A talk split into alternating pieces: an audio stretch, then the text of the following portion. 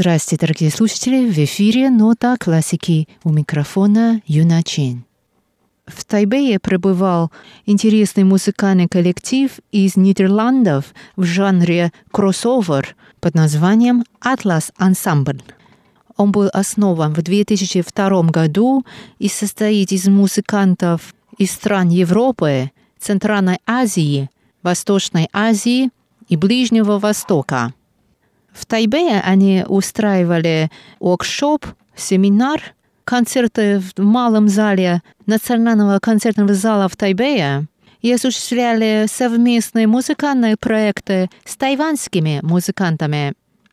Сегодня мы послушаем сначала два произведения в исполнении ансамбля «Атлас». Первое произведение называется «Намад», это сочинение композитора, художественного руководителя и основателя коллектива Джоэл Бонс.